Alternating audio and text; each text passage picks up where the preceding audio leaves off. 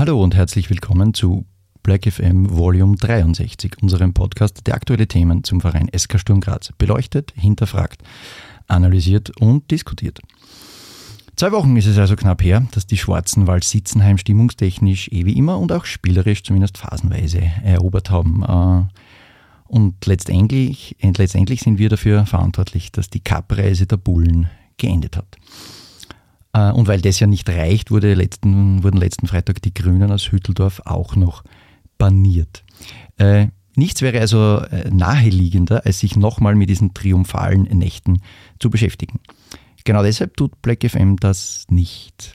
Nein, wir schauen uns einen anderen Aspekt an, und zwar einen der Bausteine, die unserer Meinung nach dazu führen, dass die Bullen jetzt regelmäßig von uns mehr als nur geärgert werden und dass in Hütteldorf die Fastenzeit, was Erfolge betrifft, weiter anhält. Das sind schon richtig schlank, die SCRler. Ähm, wir wollten diesen Themenaspekt, den wir da heute besprechen, schon lange mal besprechen. Äh, Und zwar seit dem Moment, seit es diese eher neue Betreuerinnenstelle beim SK Sturm gibt. Und in Volume 63 ist es uns nun also gelungen, eine der wichtigen Damen im Betreuerinnen-Team der Schwarzen ins Studio zu bekommen. Sie hat, ich hoffe, das ist alles richtig, Sport- und Ernährungswissenschaften studiert, nickt noch, ja, sehr gut, hat das Ernährungsthema dann an der Donau-Uni Krems, mhm, super, vertieft und kam über den Umweg durch die Oststeiermark, warum auch immer, nach Graz, wo sie, wenn alle Infos jetzt wirklich schlussendlich noch richtig sind, seit Juni 2022 der Akademie, den Sturmdamen, Sturm 2 und den Profijungs aufs Maul schauen darf. Genau. Äh, wir begrüßen bei uns im Black FM Studio äh, the Head of Nutrition des SK Sturm Graz, Darinka Stock. Hallo, Darinka. Hallo, danke, dass ich da sein darf. Danke fürs Zeit haben. Und in einer Sendung, bei der es um gesunde Ernährung geht, kann vor allem ein Mann natürlich nicht fehlen. Stets hungrig, aber heute wieder ein bisschen angefressen, weil er nur zugeschaltet ist aus dem fernen Wien-Meidling. 12 Meter Kolumnist und Autor von 111 Gründe, den SK Sturm zu lieben. Jürgen Bucher. Servus, Jürgen. Hallo, bin halt sehr freundlich eigentlich. Hm, eigentlich, okay, eigentlich, schauen wir mal. Und der zweite im heutigen Black FM Lineup ist in Volume 62 anscheinend gleich im Studio sitzen geblieben äh, und ist gekommen, um zu bleiben. Er hat sich damit einen Dauerplatz im Black FM Team ersessen. Herzlich willkommen in der Bande und schön, dass du ab jetzt äh, für immer da bist. Das neue Redaktionsmitglied, für das sich der Mike dann noch eine launige Rollenbeschreibung ausdenken muss. Auftrittsapplaus und Hallo, Andi Derler. Hallo, vielen Dank. Ja, die Verhandlungen zwischen Black FM und mir und meinem Management waren hart, aber letztendlich erfolgreich. Ich freue mich, dass ich da sein darf, dass ich da bleiben darf. Und ja, gehen wir's an. Genau, wir gehen's an. Ist schon Stefan Adelmann? Keine weiteren Details dazu. Okay. Und in Abwesenheit unseres Hobby-Tennisspielers Michael Belitz, der laut eigenen Angaben eh schon alles über gesunde Ernährung von seiner Mama weiß, äh, für heute wieder mal ich ein wenig durch diese Sendung und wer mich an meiner nervigen Stimme noch nicht erkannt hat, ich bin auch heute Frank Wonisch. Und da wir alle gespannt und hungrig sind, starten wir ohne weitere Verzögerung in Volume 63 von Black FM. FM. FM.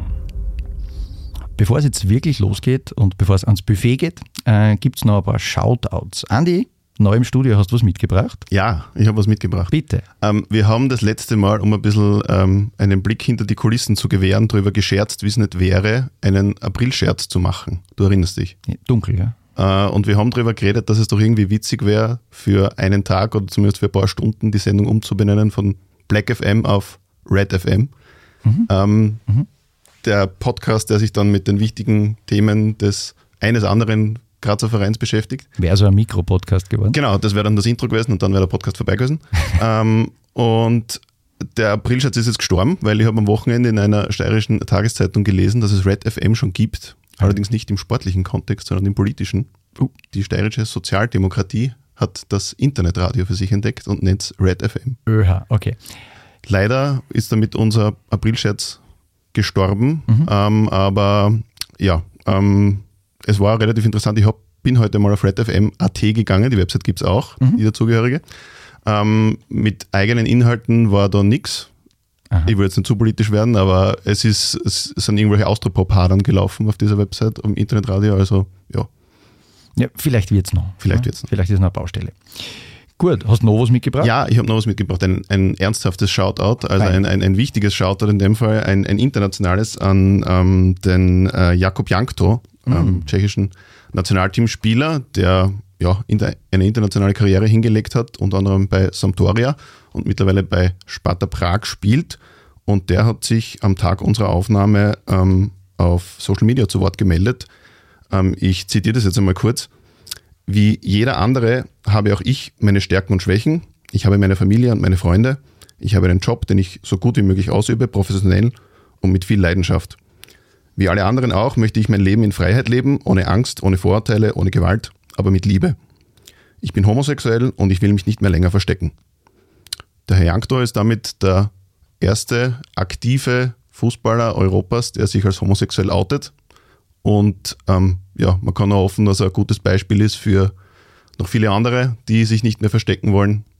Und ja, in dem Sinne soll doch einfach jeder lieben, wen er will. Allerdings, Shoutout. Das muss wirklich ein Shoutout wert. Ähm, da bin ich jetzt fast skeptisch, ob ich das letzte Shoutout noch schnell bringen soll, weil es, ist, es passt irgendwie nicht. Ich hätte mir über was aufregen müssen. Lassen wir es weg, lassen wir diesen Moment seinen Raum, den er braucht. Und steigen wir ins. Kunstpause und machst dann. Na, na, na, wir lassen es einfach weg. Ähm, wir steigen einfach ins Thema ein, weil ne, darum haben wir auch eine Gästin im Studio. Ähm, im, Im ersten Teil heißt es bei uns in unserer Vorbereitung, was bewegt eine Sportwissenschaftlerin zum Fokus auf Essen.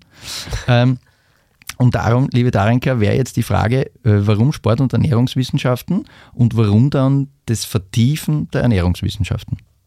Ähm, das habe ich auch schon ein paar Mal erzählt.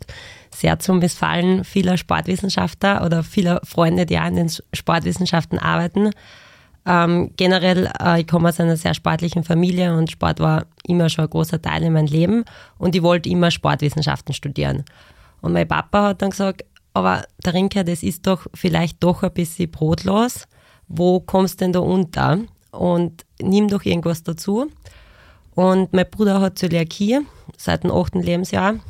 Somit waren wir gezwungen als Familie, dass man sich eben mit der Ernährung doch ähm, etwas näher beschäftigt hinsichtlich, wie alles aufgenommen wird, wie man diese Restriktionen kompensieren kann. Und ja, dann habe ich herausgefunden, dass ähm, in Wien Ernährungswissenschaften gibt. Und dann habe ich Ernährungswissenschaften und Sportwissenschaften kombiniert und habe dann den Master in molekulare Ernährung in Wien gemacht. Und der Fokus ist aber immer in die Sporternährung gegangen und habe dann eben ähm, an der Donau-Uni noch den privaten Master gemacht ähm, in Sport und Ernährung. Mhm, okay, cool. Ähm, und äh, schließen wir da gleich an. Jetzt ist man, hat man ein sportwissenschaftliches Studium hinter sich und im Bereich Ernährung ist man auch äh, wissenschaftlich aufgestellt und dann geht man in Fußball. Warum nicht in eine andere Sportart? Ähm, hätte mir mit 17 Jahren jemand gesagt, dass ich im Fußball arbeite, ich hätte es auf keinen Fall geglaubt. Äh, das war irgendwie eine Verstrickung von Zufällen. Also mein besagter Bruder hat bei Red Bull Salzburg gespielt in der Jugend bis zu seinem zwölften Lebensjahr.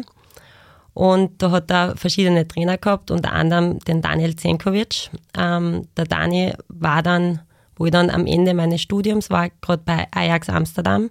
Und die sind ja in anderen Ländern um einiges weiter als wir in Österreich. Das ist eher noch in den Kinderschuhen, die Sporternährung generell und auch im Fußball vor allem. Und der Daniel ähm, hat dann gerade in den Profisport nach Hartberg gewechselt und hat mich dann damals, also der war mit Michele noch immer im Austausch, hat mich dann kontaktiert und gefragt, ähm, ob ich mal Lust habe, ähm, in Hartberg, also den Hartbergern auf den Teller zu schauen. Und ich mir gedacht, ja, schauen wir mal. Mona Nemmer war ja damals auch schon ein Name und hat dieses Gebiet schon gewissermaßen ein bisschen definiert gehabt oder sehr definiert gehabt. Und dann bin ich mitgefahren zum LASK damals im Februar 2020, glaube ich, mittlerweile. Und Hartberg hat, glaube ich, 5-1 verloren. Ähm, ich war in der Kabine, war irgendwie überfordert. Ich, hab, ich war keine fußballaffine Person. Und die haben aber trotzdem das Meisterplayoff fixiert damals. Und am das war natürlich eine ausgelassene Party in der Kabine. Ich glaube, da hat es auch Sky ähm, Reportage drüber gegeben. Ich war schwerst schockiert, das Mäuschen in der Ecke. Und ähm, habe aber ab diesem Tag dann ähm, in den Meisterplayoff die Spieltage für Hardback geplant, noch extern, also ich war noch in Wien, habe studiert. Und dann, ja, dann ist es so weitergegangen. Dann war was im Sommer, dann habe ich eine Anfrage gehabt, ähm, also habe mich mit Lask ein bisschen ausgetauscht und dann ist aber der Anruf von Marco Schopp gekommen. Und ja, dann habe ich mich für den TSV Hartberg damals entschieden und ich kann es mir selbst nicht erklären, wie es der Fußball werden könnte. Vielleicht war es einfach Schicksal, weil ich früher halt, weil ich überhaupt nichts mit Fußball am Hut gehabt habe. Ganz im Gegenteil, also ich habe es wirklich nicht so gern geschaut. Und ja, mittlerweile bin ich angekommen und könnte mir kein besseres Arbeitsumfeld eigentlich vorstellen. Mhm, gut, das nehmen wir jetzt als ähm, diplomatische Antwort, aber ist voll okay. Äh, und dann muss man jetzt natürlich noch fragen, dann kam es zum Wechsel zu Sturm. Wie ist das vonstatten gegangen? War in Hartberg, weiß ich nicht, hat sich das Interesse dort verändert oder hat jemand in Graz gesehen, uh, da gäbe es ja. Erweiterungspotenzial? ich glaube, dass, also auf jeden Fall die Intention ist von Graz gekommen. Mhm. Ähm, ich habe mich beim DSV wohlgefühlt. Man muss aber natürlich die Ressourcen und die Infrastruktur in Hartberg ist nicht vergleichbar mit, mit Sturm. Der Andreas Schicker hat mich dann damals ähm, kontaktiert, ob das für mich ein, denkbare, ähm, ein denkbarer nächster Schritt ist. Ähm, ich habe mich damals auch mit ein paar anderen Vereinen ausgetauscht und eben durch die, also in, in Hardware gibt es sehr viel organisationstechnisches gemacht und ich war eigentlich nicht so wirklich 100% in meiner Materie. Und bei Sturm, das hat so auf mich gewirkt, das ist professionell, die wollen da was verändern. Da habe ich eine Struktur, die ich mit aufbauen kann. Es gibt Köche und ja, also die Entscheidung ist eigentlich sofort gefallen und dann habe ich im Mai 2022 mhm. meinen ersten Vertrag für die Schwarzen unterzeichnet. Aha, okay. Ähm, Jürgen, ähm, in, haben wir in der Transferbewertung im Sommer eigentlich vergessen. Wie, wie findet man den Transfer von Hartberg da zu uns? Ja, natürlich findet man das gut, weil wir ja, wenn du dich erinnerst, mit dem Andi und mit dem Chris Ilzer schon davor über dieses Thema geredet haben und wie großen Stellenwert das bei anderen Vereinen wie Liverpool und so weiter beim Jürgen Klopp hat was man da alles rausholen kann, war ja damals schon quasi auch, auch im, im, im Club verankert und dass man sich dann jemanden sucht, der das tatsächlich kann, ist der logische nächste Schritt. Und wir werden das heute eh noch im, im, im Detail erörtern, aber offenbar hat das Ganze einen Sinn und offenbar kann man damit ein paar Prozent dazulegen zu dem, was man sonst noch macht. Also sonst, sonst würde das Thema ja nicht immer größer werden. Mhm. Ja, der Jürgen Klopp hat einmal gesagt, die äh, Mona Nemmer war sein, eigentlich sein Masterpiece in den Transfers, ne, war der wichtigste Transfer, den er je getan hat, weil was die Jungs anscheinend vorher gegessen haben und danach, da waren anscheinend solche Welten dazwischen. Da hake ich vielleicht kurz ein. Ich habe 2020 im September das Glück gehabt, dass ich ähm, mit der Mona Nemmer telefonieren, mhm. so geskypt habe. Ähm, das ist eine andere Welt, was, was dort vonstatten geht. Also die hat 16 Köche unter sich, nur für die Kampfmannschaft. Und ähm, die Jungs nehmen also die bekommen auch alles mit, haben die, kriegen die Lunchpakete mit und also da wird eigentlich der Kader wird fast individuell vor einem Koch betreut und dann haben sie zu Hause natürlich auch noch ihre Performance-Chefs und ja, das ist richtig großes Kino. Performance-Chefs. Es ist halt wie in allen Bereichen eine parallele Schiene. Der Bereich ist dort auch 40 mal so groß wie bei uns. Das ist genau. ja immer, immer eine reine Budgetfrage.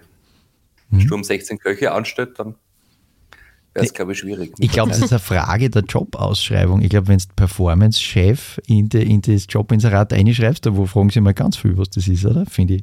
Finde ich super. Habe ich auch noch nie gehört, muss ich ganz ehrlich sagen. Ja, Aber es ist, ja, es ist ja cool, die Sensibilisierung des Themas ist ja cool, wenn man sich überlegt, in den 80er Jahren sind so Trainer, die auf Ernährung Wert gelegt haben, nur ausgelacht worden. Und so quasi gesagt, haha, da haben wir die Schnitzel unter die, unter die anderen Sachen versteckt, weil das ist eher Blödsinn. Genau. Also das ist schon, schon lässig, dass das irgendwie äh, wissenschaftlich anerkannt ist, weil das ist ja diese, diese Wissenschaftsfeindlichkeit, die immer um sich greift, dass man sagt, das braucht man nicht, der Blödsinn, da haben wir immer gegessen, war immer gut.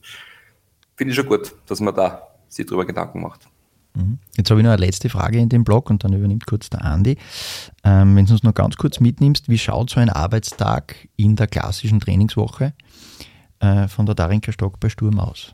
Genau. Ähm, es ist eigentlich, ähm, bin ich primär im Trainingsbetrieb der Kampfmannschaft dabei. Also mein Büro ist auch in Messendorf.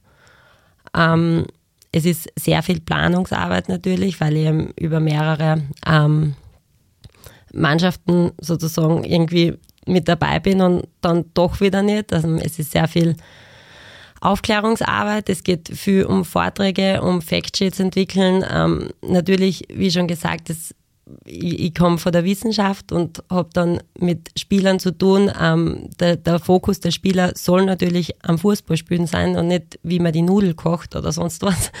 Ähm, es ist, geht dann darum, dass sie das so herunterbricht, dass das so einfach als möglich für, einen, für einen Spieler umzusetzen ist.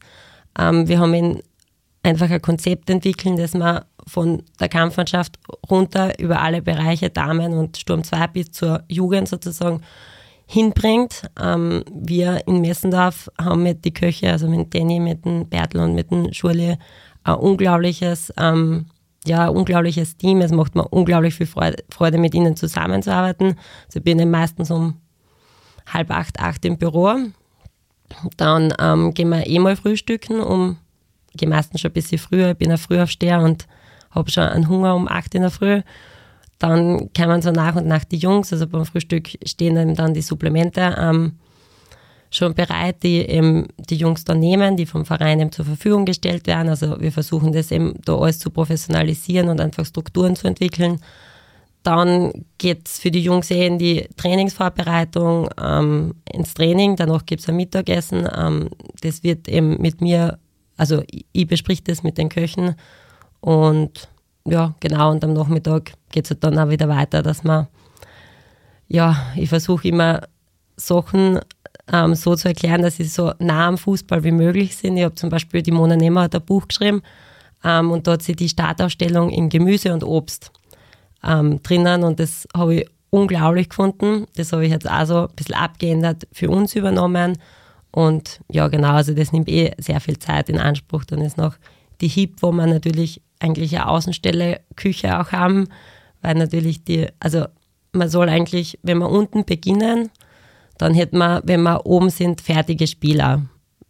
Und das ist eben, ja, ist jetzt oft dann die, die Challenge, dass man das eben so hinbekommt mit, mit HIP, mit den einzelnen Mannschaften, mit den Damen, die woanders trainieren, dass man halt überall die notwendige Aufmerksamkeit sozusagen investiert. Das leitet jetzt eh schon perfekt über äh, aufs nächste, auf den nächsten Themenbereich und zwar, was jetzt Ernährung wirklich kann im Zusammenhang mit Fußball. Ähm, kannst du allgemein sagen, was ähm, die perfekte Ernährung für einen Profifußballer ausmacht? Ähm, ja, also ich glaube, dass Ernährung viel kann, also dass es eine Säule von sehr vielen ist, die eben die Performance und auch die Regeneration unterstützen sollen. Ähm, es gibt so die sieben Säulen der Ernährung, da geht es einerseits dann eben um die Regeneration, aber andererseits eben auch um die Leistung. Also ich glaube, die Ernährung kann überall unterstützend wirken. Es geht immer um das, um die Menge, um das Timing, wann, wie, was. Und es gibt natürlich, man kann nicht sagen, das funktioniert für alle Spieler. Das wird es nie geben und da geht es ja dann vor allem ganz viel um eine Vertrauen, das man aufbauen muss, um eine Beziehung zu den einzelnen Spielern, damit das eben dann auch für die Spieler selbst stimmig ist. Es bringt nichts, wenn ich sage, na, wir essen aber alle Quinoa am Spieltag und die haben das noch nie gegessen oder die stehen da einfach nicht dahinter. Und ähm, also an sich im, im Herbst muss ich wirklich sagen, am 12., 13. November, wann war die, die Meisterschaft aus, ähm, war ich wirklich glücklich. Ähm, wir haben keine Muskelverletzung, also natürlich, da gehört der Marco dazu, der war auch schon mal, glaube ich, bei euch da. Gehört das ganze Trainerteam, das ganze Med-Team, die Köche, da gehört jeder dazu, der da rundherum arbeitet. Aber ich glaube, dass die Ernährung eben auch ähm, einen Beitrag dazu beigetragen hat. Die Jungs tragen das auch mit, sie ziehen mit, sie sind interessiert, sie versuchen das Optimum rauszuholen. Und ja, im Endeffekt ähm, glaube ich auch, dass es um eine Gesunderhaltung dann am Ende des Tages geht. Also die, die Leistungs- oder die, die Karriere, die ist ja über, über ein also auf einen gewissen Zeitraum beschränkt und danach beginnt eigentlich noch eine viel längere Zeit und da geht es halt dann auch um Omega-3 zum Beispiel, wenn, wenn man über die, die Concussion, also Gehirnerschütterungen, in England ist das ein riesiges Thema, dass man im Nachwuchsfußball schon keine Kopfbälle mehr machen muss, weil jeder am Kopfball natürlich ein Impact ist und man weiß ja, was da rauskommen kann. Ähm, wie kann man das machen? Oder auch, natürlich ist eine Sporternährung ist jetzt, soll eine ausgewogene Ernährung sein, aber sie ist halt abgestimmt auf Leistung. Und natürlich am Spieltag wird es immer ziemlich die ziemlich ähnliche Lebensmittel geben. Das ist dann auch eine eingeschränkte Lebensmittelauswahl.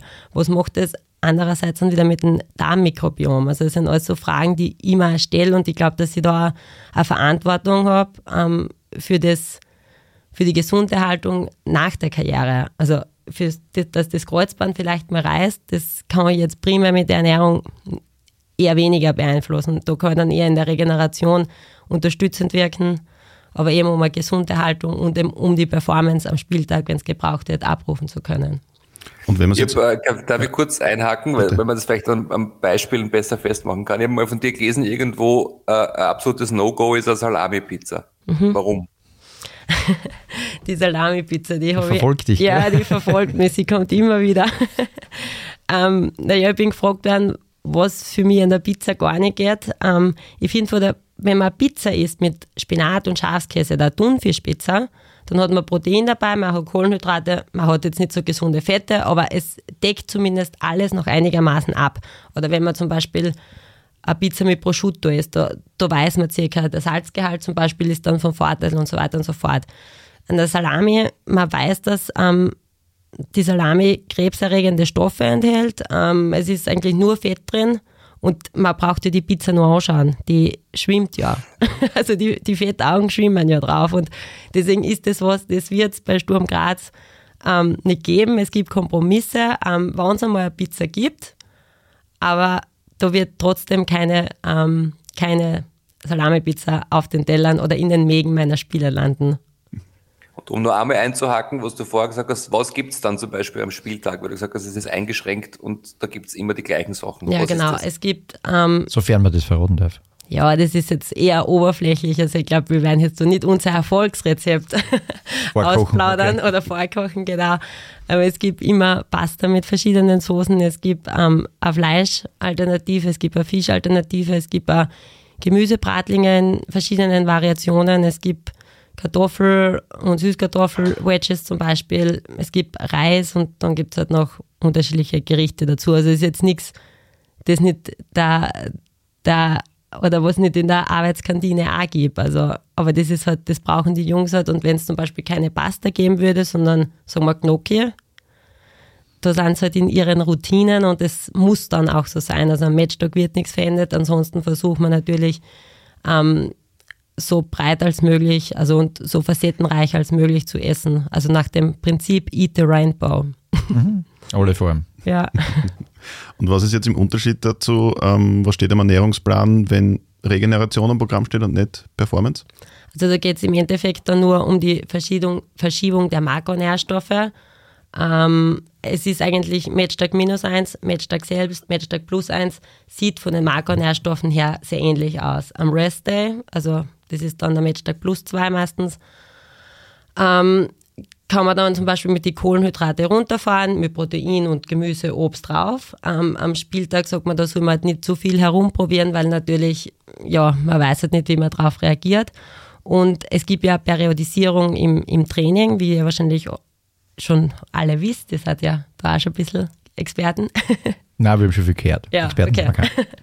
Und ähm, es gibt auch das Konzept mittlerweile in der Sporternährung, dass man eben die Makronährstoffe periodisiert und dadurch halt im Körper auch verschiedene Enzymsysteme dann anspricht und somit das perfekt unterstützen kann. Also dann am Matchtag plus 3 gehe ich wieder rauf mit den Kohlenhydrate, weil der Trainingsreiz wieder höher ist. Matchtag minus 3 sind wir jetzt, oder? Dann wieder runter und Matchtag minus 2, wenn es dann rausgenommen wird, kann ich nochmal mit die Kohlenhydrate runterfahren, damit ich dann sozusagen eine super Kompensation im Carbo-Loading, wie man eh immer von den Ausdauerveranstaltungen, also wir haben jetzt keine Pasta-Partys, wie es beim Vienna City Marathon ist oder mhm. beim Graz Marathon, aber es geht in, in eine ähnliche Richtung, dass man verschiedene Systeme im Körper einfach, einfach anspricht. Mhm. Mhm. Sind wir da dann auch genau schon beim Thema Verletzungen, das du vorher angesprochen hast? Ich meine, es ist ja wirklich auffällig, dass die Muskelverletzungen gerade im Herbst ähm, kaum vorhanden. Also ich könnte mir jetzt auch nicht wirklich erinnern äh, an, an irgendwelche gröberen Geschichten. Wie sehr kann, kann die Ernährung da auch solche Verletzungen vorbeugen? Ja, vorbeugen. Also es, es ist jetzt sicher nicht nur durch die Ernährung vermeidbar, aber ich glaube trotzdem, wenn die Jungs sich ausgewogen ernähren und viele Makro mit, also die Makronährstoffe einfach angepasst sind, die Mikronährstoffe und Vitamine passen, ähm, dann kann das schon durchaus ähm, unterstützend wirken ähm, für die, also für die Verletzungsprävention. Eben mit Omega-3 und so antiinflammatorische Geschichten haben wir schon auch gearbeitet. Und ja, ich glaube, dass das schon einigermaßen gepasst hat. Natürlich ist dann auch nicht zu unterschätzen bei den Spätspielen der Schlaf und so Geschichten. Also in, in Rom, wir waren, glaube ich, um Viertel nach zwölf im Hotel. Ähm, das war dann schon einiges. Da haben wir dann auch ähm, noch äh, einen Schlummertrunk sozusagen, also aber jetzt nicht in Form von einem Bier oder so getrunken, sondern einen Sportler angepassten und ja, so ein Radler. Nein, das war ein, Elektro, also ein hochdosiertes Elektrolytgetränk. Das hat dann, glaube ich, auch dem einen oder anderen geholfen. Und also so der Urradler. da versuchen wir uns halt nach und nach ähm, zu professionalisieren und die versuchen halt einfach Strategien zu entwickeln, die man auch im Regenschirm über so viele als möglich, also so viele Spiele als möglich drüber spannen kann. Aber natürlich die individuellen Themen kommen halt dann auch wieder immer auf. Mhm. Ja, wir waren in Rom nicht um halb zwölf im Bett. ähm, da muss ich jetzt aber beim Thema Verletzung einhaken, weil wenn ich das jetzt, also ich gehe davon aus, dass du mir widersprechen wirst, aber ich muss die Frage jetzt natürlich stellen. Äh, wenn äh, die richtige Ernährung und der ausgewogene Schlaf extrem dazu beitragen, dass wir die Wahrscheinlichkeit von Muskelverletzungen verringern können, äh, dann waren äh, Gregory Wüttrich und Albion Ayeti in letzter Zeit nicht brav, oder? ja, das ist die große Frage. Also wenn es so einfach wäre, ähm, ich habe das Wochenende sehr viel Zeit damit verbracht, mal Gedanken zu machen, oh je, ähm, was könnte in meinem Bereich äh, nicht passt haben. Also ich glaube, das ist auch das Schwierige, dass man, wenn alles gut läuft, man schaut nicht, an welchen Markern macht man es fest. Was hat jetzt gerade hingehauen in, in der Trainingswissenschaft, in der Sportwissenschaft, in der Ernährungswissenschaft, ähm, generell im Teamgefüge. Und dann, wenn irgendwas nicht funktioniert, ähm, dann denkt man sich, oh Gott, und dann kommt die große Ernüchterung und man steht da und hinterfragt mal alles. Ähm, ich glaube, das ist generell ein reflektierter Umgang damit, ähm, dass man es dann jetzt an der einen Ernährung oder an, an der weniger Stunde Schlaf oder festmachen kann, wenn es so einfach wäre. Ich glaube, dann hätten wahrscheinlich keine Sportler mehr Verletzungen, weil der Sport ist eigentlich schon, oder der Sportler ist schon ziemlich durchleuchtet oder die Sportlerin, dann hätten wir mir vielleicht alle keinen Job nicht. Aber es hat möglicherweise schon auch mit minus 10 Grad was zu tun, oder? Dass der ja. Es waren mit, minus 5, aber ist auch kalt. Mit, mit minus War 10 kalt genug. Mit minus 10 Grad und eventuell auch mit die 120 Minuten ähm, vom Freitag noch in den Beinen, wo der Platz tief war. Und ja, es sind halt dann mehrere Faktoren. Es ist irgendwie ein Bastel, das man versucht zusammenzubringen. Und, aber jetzt ist schon passiert, jetzt müssen wir schauen, wie unterstützen wir das. Also die Vorbeugen gibt es nicht mehr. Jetzt gibt es nur mehr, wie bringen wir die beiden so schnell als möglich wieder zurück zur Performance. So, ich schaue jetzt zur Pressestelle, wenn ich die Frage stelle. Ähm, äh, kriegen wir die Jungs zur Meistergruppe wieder zurück? Also, das kann man noch nicht, ich weiß es nicht. Wissen wir nichts. Okay, kann man noch nicht sagen. Ist noch zu früh. Ein heftiges Kopfschütteln. Gut, passt. ich kann die Frage nicht zurückziehen, aber wir haben uns gemerkt, wir wissen es einfach noch nicht. Ähm, aber Andi, zum Thema, ähm, weil wir gerade gesagt haben, die Marker, da war noch eine Frage über, gell? mit dem Messen und so. Genau, wo, wo würdest du sagen, ähm, wo, wie misst du deinen Beitrag zum, zum Erfolg vom Großen und vom Großen Ganzen dann am Ende des Tages? Weil irgendwann muss man einen neuen Vertrag mit Andi Schicke verhandeln und dann muss man ja nachweisen, dass man sehr erfolgreich war, oder? Ähm, ich glaube, dass es also wirklich an was das Ganze messbar zu machen, ist, ist, ist wirklich schwierig. Also man versucht natürlich alles immer irgendwie zu quantifizieren. Ähm, ich glaube, wenn, also wenn wir alle als Team gut zusammenarbeiten und die Mannschaft dann funktioniert, dann ist das der Erfolg, der auch auf uns alle aufgeteilt wird. Ähm, und dass ich halt sage, ja, seit ich dabei bin, funktioniert das oder das. Nein, das stimmt überhaupt nicht, sondern da ist jeder, der da in Messendorf jeden Tag mit dabei ist, hat einen riesen Anteil an dem Ganzen und ich glaube, der Andi ähm, sieht das Ganze auch so, weil er hat ja selber auch einen riesen, einen riesen Anteil daran, so wie der Chris und das ganze Trainer mit mhm. Küchenteam. Ja, die Medien. Der Andi hat, glaube ich, noch nie so gesund gegessen wie momentan. Ähm, oh, aber schon zugenommen. Ja, ja. Der Andi ist neben ja, mir. Ist beim, ersten, beim ersten Kind nimmst du immer zu. Ja, im Trainingslager ist er neben mir gesessen und ich habe immer einen sehr strengen Blick auf seinen Teller geworfen. Der Trainer hat gesagt, das liegt nur daran, dass er nichts mehr laufen geht. Er geht laufen. Aha, aber, aber jetzt haben wir, haben wir keine englischen Wochen mehr. Jetzt mhm. ist der Lauf nur mal einmal die Woche und im Herbst war er noch zweimal. Also, das ist immer, immer nach dem Spiel oder vor dem Spiel? Vor dem Spiel, in der ah. Früh. Gibt es eine Laufgruppe im Messendorf. Jetzt wissen wir das auch.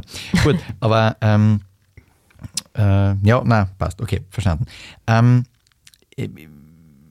ich muss auch trotzdem noch bei dem Thema äh, Messen einsetzen, also jetzt nicht Messendorf, sondern wie misst man das Ganze? Du wirst ja mit irgendeiner Zielsetzung zu Sturm Graz gekommen sein, zu einer persönlichen, oder? Ja, ja, also natürlich, ich möchte halt, ich möchte jeden Bereich, also egal ob Jugend, ähm, Akademie, Damen, Sturm 2, Kampfmannschaft, möchte ich einfach ähm, vom Wissen her. Also ich möchte, wenn die Jungs irgendwo anders mal hingehen, dass ihnen irgendwann mal einfällt, ah, das hat die Darinka mal gesagt oder das, hat, das Rezept hat es bei der Darinka auch mal gegeben. Oder ich habe im Trainingslager hab ich, war ähm, der Stets David mit uns im selben Hotel, den habe ich mal in Hartberg als Spieler gehabt. Und wir haben uns dann am Abend ähm, auf einen Chai zusammengesetzt und er hat dann gesagt, und vor jedem Spiel vermisse ich den Kaiserschmarrn. und man merkt, okay, ich bin, ich bin in Gedanken geblieben. Verstehe. So, jetzt müssen wir noch mal ein bisschen zu deiner Zeitaufteilung was sagen. Du hast gesagt, du versuchst den äh, Regenschirm hinzubringen. Ich habe noch, darf ich, ich, hab noch, ja, bitte. Ich, weiß nicht, ob ich vorgreife oder ob man das Sicher, aber du nur, das haben wir gewohnt. okay, was ist mit vegetarisch und vegan? Haben wir das am Schirm oder, ja, oder ja. greife ich da jetzt vor? Das du greifst vor, aber wir können es natürlich jetzt gleich machen, weil es wäre für die Zuhörenden Nein, jetzt blöd, wenn wir nichts dazu sagen. Ja. Bitte. Okay, dann sagen wir gleich vor. Die konkrete Frage ist, was muss ich tun, um die gleiche Regenbogengeschichte, die du vorher angesprochen hast, zu erreichen, wenn ich mich vegan oder vegetarisch ernähre? Und wie einfach oder schwer ist es? Also ich finde, ähm, für den Durchschnittsmenschen ähm, ist es sowohl, also vegetarisch ist meiner Meinung nach überhaupt kein Thema. Vegan bedarf gewisser Planung. Ähm, aber das ist durchaus möglich. Also vor allem der Regenbogen ist in, in beiden Bereichen um einiges einfacher, sage ich mal. Ähm, es geht eher darum, die Proteinquellen ähm, so hinzubekommen, dass es passt. Und ich sehe vegetarische Ernährung im Spitzensport als umsetzbar. Vegane Ernährung, da braucht man einiges an Wissen, ähm, wie man das am besten einsetzt. Also vor allem Proteingeschichten, das, das, das wird einfach schwierig, das wird einfältig, das, pff, da wird es einfach schwierig, vor allem dann auch mit den ähm, Kalorien, die man dann zuführt. Äh, ich habe immer wieder Spieler gehabt, die das versucht haben. Ähm, es gibt ja da diese Netflix-Dokumentation Game Changer. Ähm, ich habe den Film gut gefunden, ähm, auch wenn gewisse Bereiche ein bisschen aus dem Zusammenhang gerissen sind. Also die haben halt aus den Studien genau das rausgenommen, was das unterstützt, aber er hat polarisiert und er hat sicher viele Menschen dazu angehalten, zumindest drüber nachzudenken. Also wenn 70 Prozent beim Ströck in Wien schon pflanzliche Milch bestellen, dann hat das sicher auch mit, dem, mit, dem, mit dieser Dokumentation zu tun. Aber im Spitzensport ist dann eine vegane Ernährung einfach eine Challenge, weil man das Körpergewicht nicht mehr halten kann. Und das hat ja jeder Spieler so eine gewisse Range, wo er sich einfach am besten fühlt, am fittesten fühlt. Und mit der veganen Ernährung über Gemüse ist es halt schwieriger, sehr viele Kalorien aufzunehmen. Das geht mit Kohlenhydrate oder mit einem Steak oder so ein bisschen einfacher dann. Und ja, deswegen sehe die vegane Ernährung kritisch, vegetarische oder vor allem pesketarisch, also wenn man zum Beispiel auch Fisch isst, also ist es meiner Meinung nach kein Thema. Mhm. Ähm, jetzt muss ich ja vielleicht heiklen Themenbereich einleiten. Ähm, ich die, also unabhängig davon, dass ich jetzt verstanden oder glaube verstanden zu haben, dass es schon ein bisschen darum geht, was man alles anbietet, was dann auch gegessen wird. Äh, das hätte ich aus Liverpool auch schon mal gehört, dass das so gegangen hat. Ähm, wird es ja trotzdem irgendeine Art von Kontrolle auch brauchen, oder? Ist das alles nur Vertrauen? Wie läuft das? Nein, nein, nein. Es gibt natürlich auch Kontrolle. Also solange die Spieler bei uns im Essendorf sind, ähm, bin ich natürlich immer irgendwie um die Wege und ich sehe, was sie tun. Ich, ich weiß, was sie zur Verfügung stehen haben, was sie essen können. Ich esse mit ihnen gemeinsam, ähm, bin ja irgendwie immer irgendwie dabei. Danach ähm, wird es schwierig. Ähm, wenn sie heimgehen, ich habe mir schon oft ähm, Gedanken darüber gemacht, wäre es die Lösung, eine App zu entwickeln, ähm, wo sie das Essen scannen ähm, und immer schicken müssen. Dann ist der Spieler noch gläserner.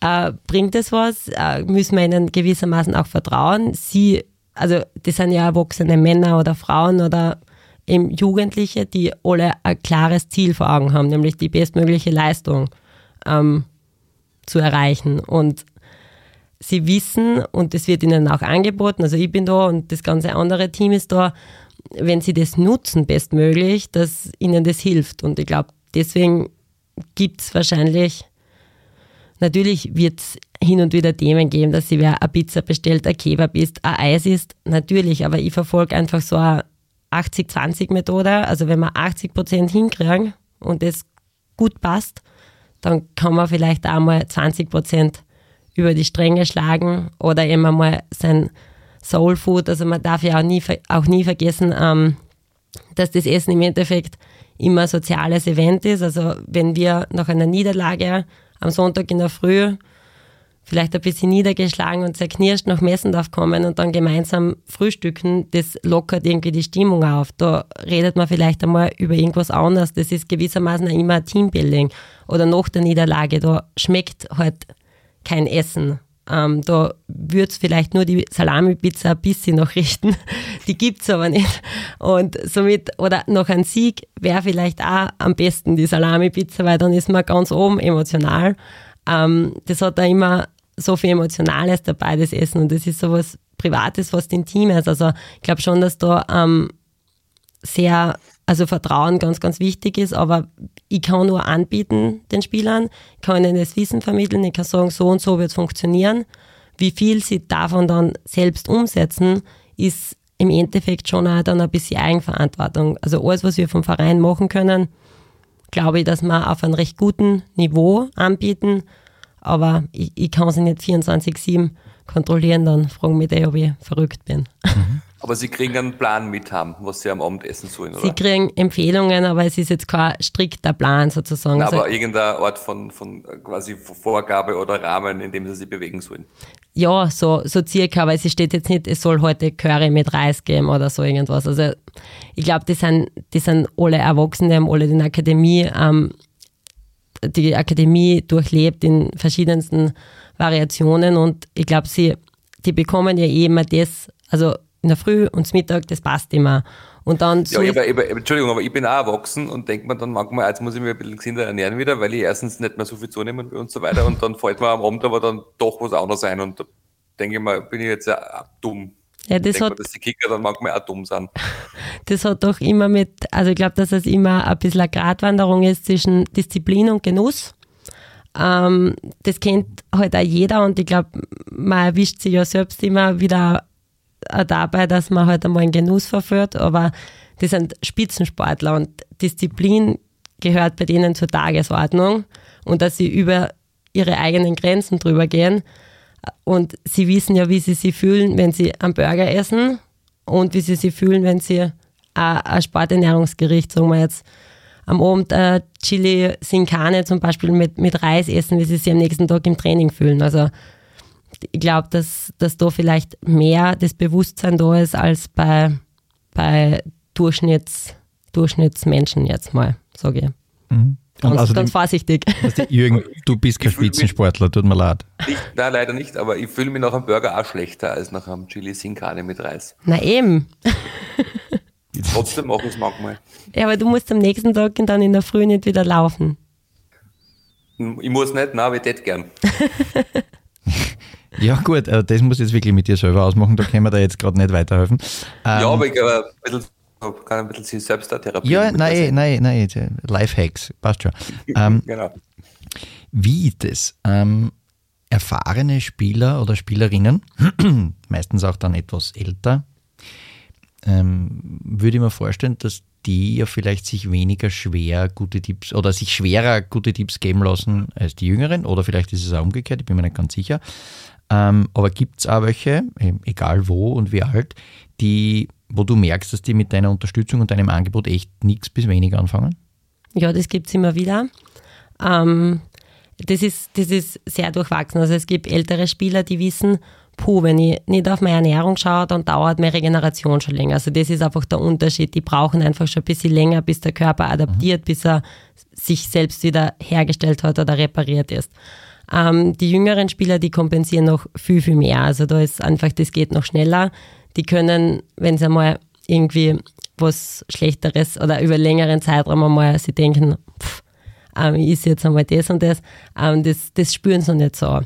Und dann gibt es aber auch ältere Spieler, die sind einfach in ihren Strukturen drinnen und die ähm, sagen, das passt so.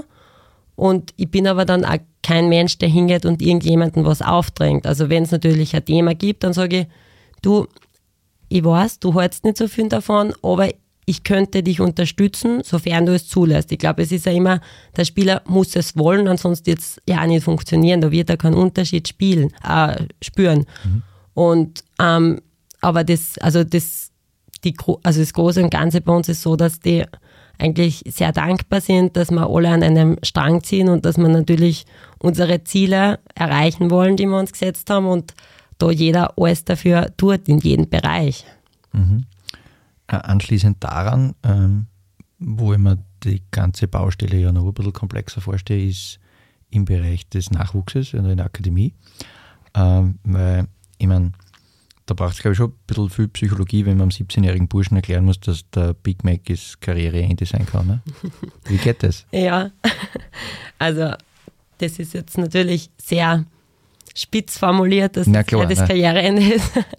ähm, ich habe das mal so versucht, ich bin mit der U18 zum Beispiel nach dem ähm, Krafttraining gemeinsam einkaufen gegangen. Ähm, habe ihnen dann gesagt, was kauft denn normal? Wie, wie könnte man das verbessern? Also jetzt nicht, oh mein Gott, du kaufst jetzt einen Schokomuffin, das ist Karriereende, sondern ich habe es einfach einmal zugeschaut, habe gesagt, ja, was würdest normal und was machst du jetzt, wenn ich mit bin und hast du Fragen sozusagen? Ähm, das funktioniert ähm, einigermaßen. Die, also ich denke, die, die Jungs selbst und in der Akademie zum Beispiel, die haben ja noch den, den Riesentraum. Und ähm, wenn die wissen, dass wir bei der Kampfmannschaft, dass die Jungs das umsetzen, tagtäglich in der Ernährung. Und wenn ich runterkomme in die Akademie, die haben ja ein bisschen an, Respekt vor der Kampfmannschaft. Das sind ja Vorbilder. Und ich komme dann von denen und gebe da Empfehlungen. Also ich habe mit der Akademie noch keine Probleme gehabt. Es ist halt eher so, die habe ich halt nicht, also die sind nicht so greifbar für mich, weil ich es halt nicht täglich sehe. Da geht es halt dann eher um Vorträge und natürlich gibt es dann auch immer wieder individuelle Themen, wo dann eben auch die Eltern, die sind ja oft auch sehr stark da dahinter, dass da was weitergeht, dann wirklich mit den Spielern, mit den Einzelnen zu mir kommen und wir eben dann eher individuell arbeiten, weil es eben anders eben schwer möglich ist, dass man eben da wirklich eingreift jetzt in, in, in das ganze ähm, Leben. Und die Doppelbelastung, die zum Beispiel eben die, die Jungs mit Schule und Spitzensport haben, das darf man halt auch nicht ganz ähm, unterschätzen, Wachstum und die ganze Leistungsfähigkeit. Also es ist schon auch eine Challenge, aber ich habe jetzt noch nie das Thema gehabt, dass irgendwer von den 16, 17, 18-Jährigen gesagt hat, das ist Blödsinn, sondern die haben das eigentlich sehr gut angenommen. Das wird auch von den Trainern so transportiert. Und wir versuchen eben auch mit Lunchpaketen, ähm, dass wir die Spiele damit, also die, wenn sie auswärts sind, ähm, dass sie was mithaben, dass sie da einfach nicht dann selbst vielleicht zum nächsten Biller gehen und sie irgendwas kaufen, sondern dass wir versuchen, äh, was anzubieten und da auch das Optimum rauszuholen. Das heißt, kommt es auch vor, dass dann Spielerinnen oder Spieler zu dir kommen und fragen, darf ich das essen, soll ich das essen? Ja, ja, also so soll schon ähm, dürfen, das, das will ich eigentlich nicht. Also ich möchte ähm, mündige Spieler und Spielerinnen haben und nicht ähm, die Kindergartentante ähm, spielen mit das darfst du, das darfst du nicht, sondern das sind, das sind Empfehlungen und die ich versuche, wenn es Probleme gibt, dann, dann versuche ich da zu helfen und ähm, Verbote finde ich einfach, das finde ich irgendwie nicht ange also angemessen, dass ich eben sage, das gibt es gar nicht, es gibt Regeln, an diese Regeln halten wir uns und wenn es gebrochen sind, gibt es Konsequenzen, aber es gibt jetzt kein Verbot. Also es steht da nirgends, die Salami-Pizza ist nirgends im Messendorf auf, aufpickt und fett durchgestrichen. Aber was ist dann eine Regel? Zum Beispiel, dass es keine Leberkassemmel ähm, im, in Messendorf gibt, dass es keinen Kebab im Messendorf gibt und keine Salamisemmel, äh, Salami-Pizza. Aber es ist halt nicht aufgeschrieben, sondern es ist ausgesprochen und das, des Wissens, das ist gespeichert, das, ja, das ist dann, das ist keine Diskussion über die Sachen, das gibt es nicht. Aber was wäre die Konsequenz, wenn dann einer mit einem Kebab vor dem Training daher spaziert? Ja, das werde dann nicht ich selbst entscheiden, aber ich werde mit dem, mit dem Cheftrainer drüber Okay. sprechen. Okay. Du, du hast in einem Interview gesagt, dass es in so einem sozialen Gefüge wie am Team manchmal vielleicht sogar einfacher ist, was voranzubringen, ähm, als im Einzelsport. Wie, wie äußerten Sie das jetzt bei, bei der Herrenkampfmannschaft? Ist da Ernährung auch durch dein, dank deines Mittuns äh, ein merkbar größeres Thema worden innerhalb der Mannschaft? Unterstützt man die, sie da vielleicht sogar gegenseitig? Ja, ich finde schon. Also ich finde auch, wenn wir, wir bekommen ja immer Spieler von, von unterschiedlichen ähm, Vereinen wieder zusammen, die bringen ja alle ähm, an, an Input mit. Also ich bin dankbar, wenn ich mich mit einem Spieler austauschen kann, wie sie es bei Arsenal machen jetzt mit dem, mit dem AFA, wie sie es bei West Ham gemacht haben mit dem, mit dem Albi. Also das ist, da lerne ich auch. Also ich glaube, wir, wir lernen voneinander und wir, die, die zum Beispiel allein die, die Supplementebranche, das ist riesig, das ist aufgeblasen, da, das ist undurchsichtig.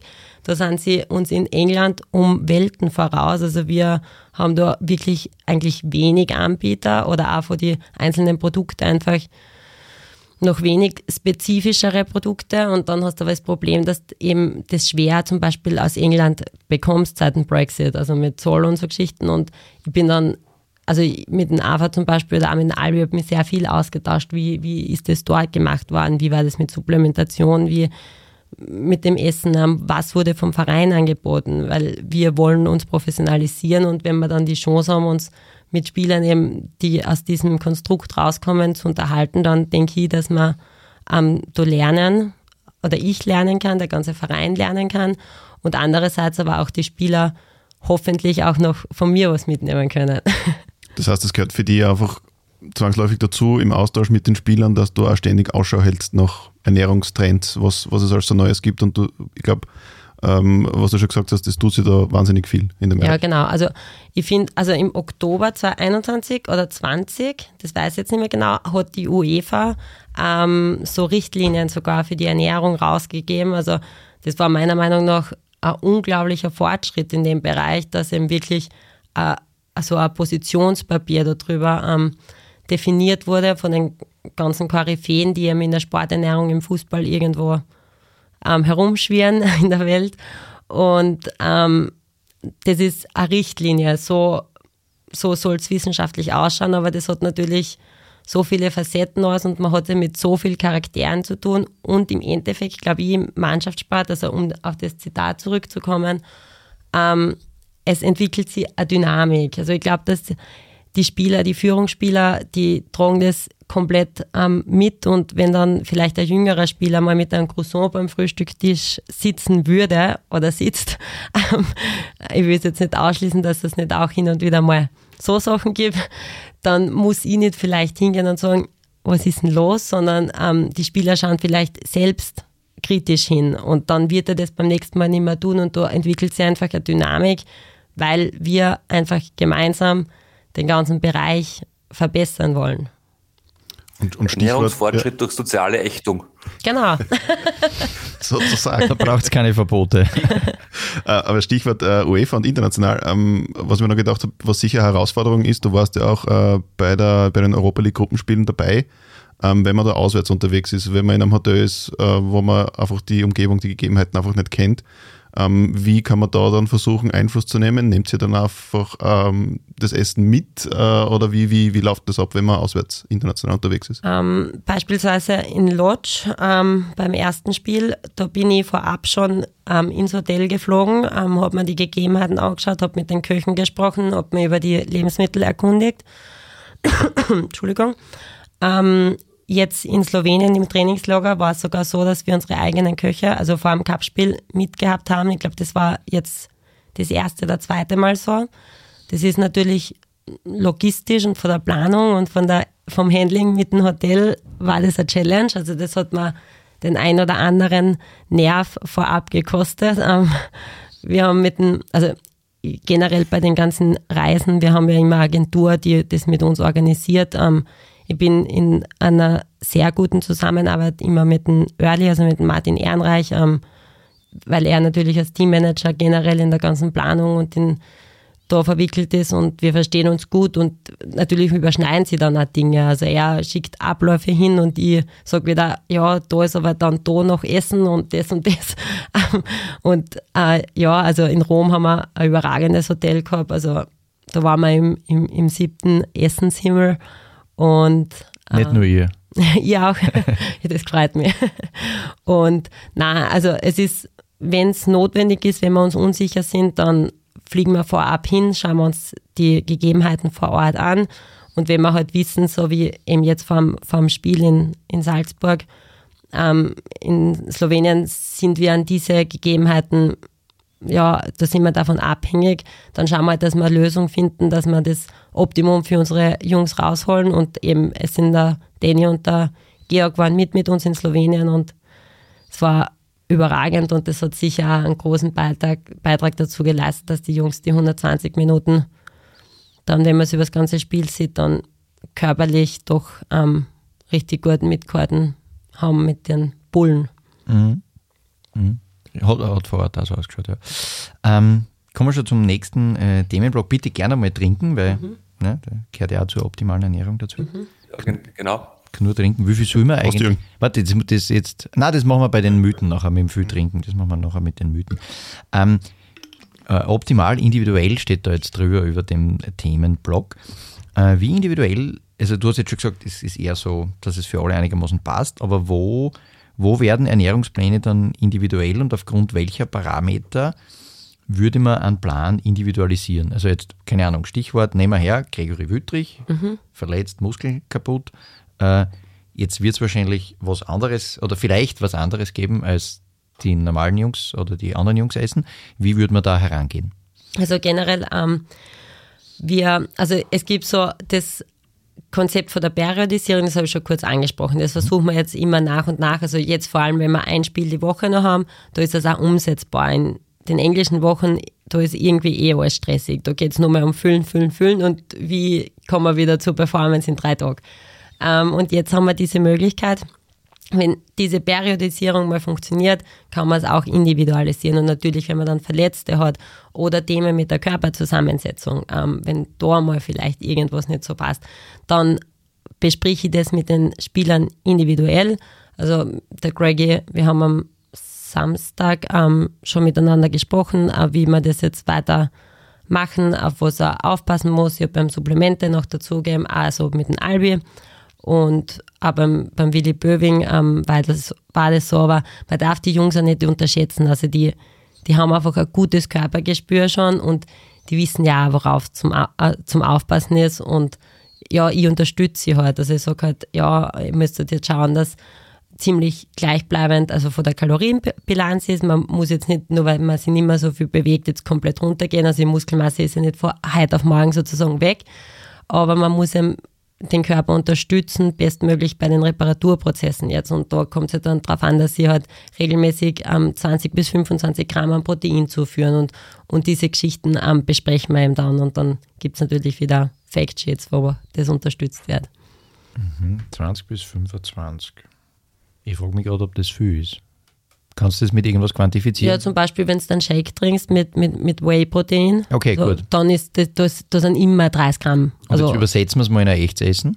Zum Beispiel, wenn du 100 Gramm an, an, an Hühnerfleisch isst, dann hast du auch so an die 30 Gramm an Protein drinnen. Und regelmäßig hast jetzt bei einem großen Lackel wie beim Gregi, was heißt, in was für einem Rhythmus isst er das? Er wird, er wird drei, also drei Hauptmahlzeiten wird er essen und dann noch zwei, zwei Snacks. Also dann sind wir so um die drei, vier Stunden Mhm. Okay. in Gut. dem Rhythmus. Okay, das klingt. Das ist umsetzbar, oder? ja, locker. Ja, Ja, natürlich. Gut, Hängt davon ab, was es ist. Ähm, okay. Äh, kann ja den Rhythmus essen. Genau. Was, was Ja, war groß. ja, eh, wissen wir eh. Ähm, was wir uns noch gefragt haben, ich meine, das ist jetzt vielleicht ein bisschen überoptimiert, aber macht es einen Unterschied am Speiseplan, ob ich beim Christian Ilzer Fußball in der Innenverteidigung oder im Sturm spiele? Das wäre optimal, wenn wir so weit schon wären. Also natürlich gibt's, ich- der Marco macht eine unglaublich gute Auswertung von jedem Training, von jedem Spielen. Und da bekomme ich dann immer den Energieverbrauch.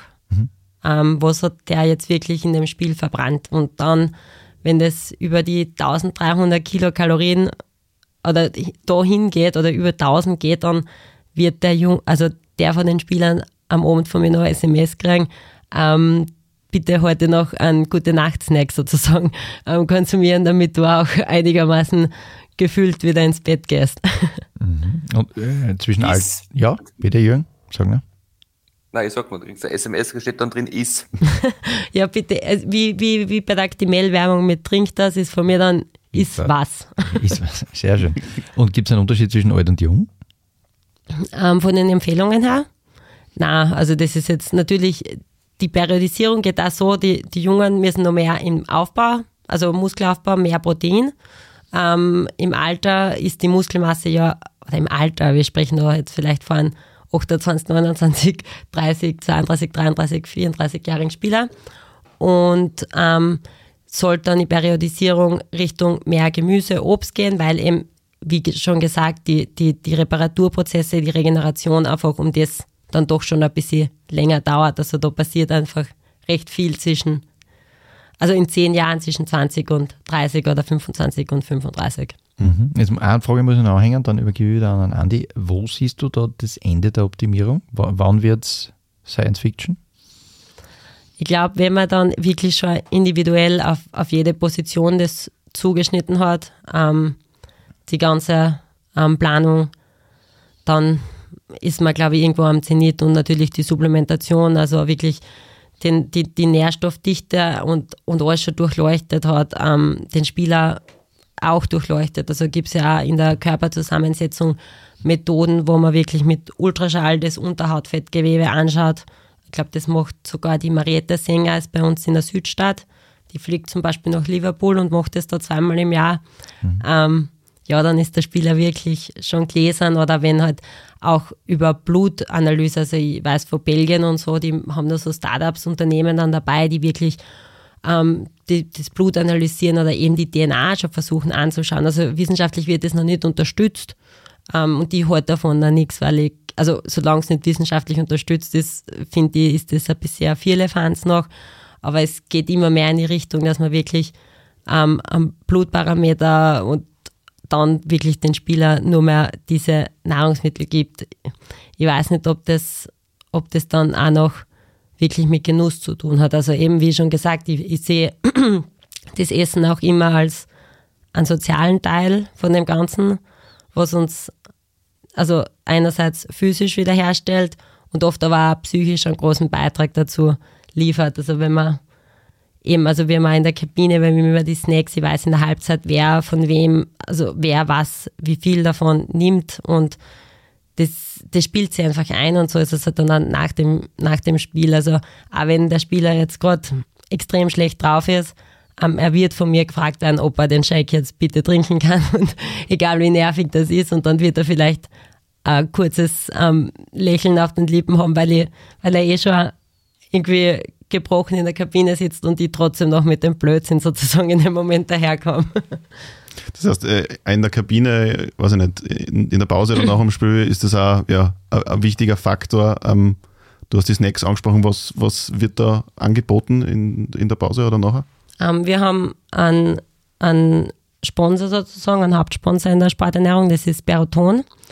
Und drumherum, ähm, also da haben wir die Gels, wir haben Riegel, ähm, Recovery Shakes, wir haben die Elektrolytgetränke, das Kohlenhydratpulver. Und rundherum versuche ich dann noch kreativ zu sein. Wir haben zum Beispiel Leibniz Butterkekse in der Kabine. Ähm, das mag jeder. Man weiß, was drin ist. Der, der Geschmack ist gewissermaßen vertraut. Wir haben klassische Quetschis, wie man es von den Kindern kennt. Das Fruchtmus in der Kabine und wir haben Datteln. Ähm, das sind eigentlich alles Lebensmittel aus dem, aus dem Supermarkt, die aber bei uns eigentlich immer mit dabei sind und die die Jungs auch recht gut annehmen, weil das Gel man weiß, wie schnell das in, ins Blut geht und das alles funktioniert. Aber irgendwie, das ist halt auch recht pickig im Mund und der ein oder andere vertragt es nicht. Und da muss man halt wieder ähm, Lösungen finden, sozusagen. Ich muss gerade sagen, das mit den Gels kenne ich vom Radlfahren. Wenn Ja. du zu viel davon nimmst, mag das der Magen irgendwie Genau. nicht mehr so gern. Also es gibt halt eine gewisse, ähm, eine gewisse Spanne, die halt der Magen-Darm-Trakt da einfach verträgt. Ähm, beim Radlfahren geht es noch einigermaßen, da ist vielleicht die Position blöd, aber zumindest ist, ist der Magen-Darm-Trakt, der hat Ruhe. Beim Laufen schaut es ein bisschen anders aus und im Zweikampf. Ähm, Und wenn da dann was nicht funktioniert, dann ja, wird es immer ein bisschen schwierig.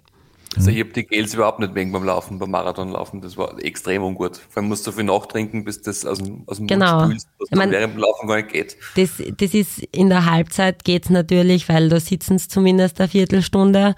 Ähm, aber es kommt halt auch oft vor, dass es in der 60., 70. jemand rauskommt oder wenn halt irgendein Thema ist. Ähm, ja, das, also sie, sie sind es gewohnt. Also ich denke auch, wenn man öfter, also wenn man jetzt ein Läufer ist oder ein ein Triathlet, man ist das auch gewohnt. Aber ich verfolge auch da den Ansatz, wenn man es mit Datteln, Bananen, Keksen hinbekommen, warum soll man nicht das auch dazu nehmen, die Option. Und jetzt gerade bei, Ein, das Einhornquetschi schmeckt halt besser. aber jetzt, jetzt gerade nach äh, ja, sehr, sehr erfolgreichen Spielen oder wenn es wirklich was zu feiern gibt, Stichwort, keine Ahnung, äh, fixierter Vizemeister-Titel in, in der letzten Saison, nimmst du dann bewusst zurück schon oder ähm, ist es dann immer der gleiche Ablauf noch? Na, also wenn ein Ziel wirklich erreicht ist, ähm, dann werde ich auch die Augen zumachen, wenn da von mir aus einmal ein Bier ähm, irgendwie dabei ist. Also das gehört natürlich auch dazu und wenn was geschafft ist, dann, dann kann das einmal sein, aber so, also in englischen Wochen oder so, da gibt's da gibt's überhaupt keine Ausnahmen. Und natürlich, das ist auch vom, vom, vom, Christ, vom Christ dann auch ein bisschen gesteuert. Also wenn der Chris sagt, wir haben das jetzt fixiert und dann sind aber noch drei Spiele, die genauso eine Priorität haben, dann werde ich natürlich sagen, hey Jungs, die Arbeit ist noch nicht erledigt, ähm, das geht noch weiter. Aber das ist eben dann eine interne Abstimmung. Aber da bin ich dann nicht irgendwie rigoros und sage, oh mein Gott, jetzt, jetzt wollen sie anstoßen oder so. Also, da habe ich schon ein Verständnis dafür. Also Aber- ich komme ja vor, Hart, vor Hartberg her und in Hartberg ist dieses soziale Gefüge wird da groß geschrieben. Aha, Aber ist Alkohol generell ein No-Go? Ja. Also zu 100 Prozent Alkohol ist nix, nie. Ähm, im, also ich sehe es überhaupt nicht gern, ähm, wenn im Bus ähm, von den Spielern ein Bier geholt wird. Das kommt da, ich glaube, ich habe es einmal jetzt gesehen bis jetzt und ähm, wir haben eine unglaublich professionelle ähm, Mannschaft. Also ich bin, ich bin immer wieder beeindruckt, dass es eben so wenig Themen gibt. Ähm, es, es ist, Alkohol ist immer das Thema. Also ich denke, die, die, die Phase vor allem nach dem Spiel, also diese zwei Stunden, die müssen wir einfach so überbrücken, dass das einfach passt. Also da geht es zuerst einmal um das Auffüllen des Flüssigkeitsdefizits, das ja doch ähm, meistens ziemlich groß ist. Dann geht es ums Zuführen von Kohlenhydrate und Protein und dann geht es gewissermaßen um einen Schlaf. Also wir machen immer Flüssigkeit, dann ein Shake und dann ähm, eine vollwertige Mahlzeit. Und dann sind wir eh noch immer im Bus und dann sollen sie sich mal ein bisschen runterkommen, mal beruhigen. Und wenn dann noch unbedingt wer ein, unbedingt ein Bier trinken muss, um, um das Spiel Revue passieren lassen zu können, dann von mir aus ein kleines, aber ich will es gar nicht eben laut sagen, weil ich möchte sie anhalten dazu, dass wir einfach Gas geben und da hat der Alkohol mit, ist da mit Sport nicht vereinbarbar. es da muss ich schon. nochmal nachhaken. Ja, Ich muss- ich gleich. Brunner, sag. Weil es, es gibt ja Spielerbiografien, die man kennt, auch von Superstars, wo man weiß, die waren Alkoholiker während ihrer Karriere. Ist das, ein Phänomen der 80er, 90er Jahre nur gewesen und ist jetzt ausgeschlossen, dass jemand auf dem Level performen könnte, wie zum Beispiel Tony Adams bei Arsenal, weiß man, dass er Alkoholiker war während seiner gesamten Karriere. Wie schafft er das dann? Und würde er es heute auch noch schaffen oder ginge das nimmer mit den anderen athletischen Anforderungen? Ähm, das ist natürlich schwierig. Ich glaube, dass ich das Fußballspiel, also eben ich bin keine jetzt Fußballkennerin oder Fan oder so, so wie ihr, ihr verfolgt das schon ewig. Ähm, ich glaube, dass sich das Spiel schon extrem ähm, verändert hat, dass eben die ganzen Bereiche rundherum, die Sportwissenschaft, die Ernährungswissenschaft, das ist einfach ein großer Punkt geworden. Es ist alles auf einem anderen Level sozusagen und ich glaube, dass das heutzutage nicht mehr möglich wäre. Also man weiß ja, Alkohol bereits geringste Mengen ähm, beeinflussen die Muskelproteinsynthese und es ist aber enorm wichtig, dass wir am nächsten Tag wieder funktionieren.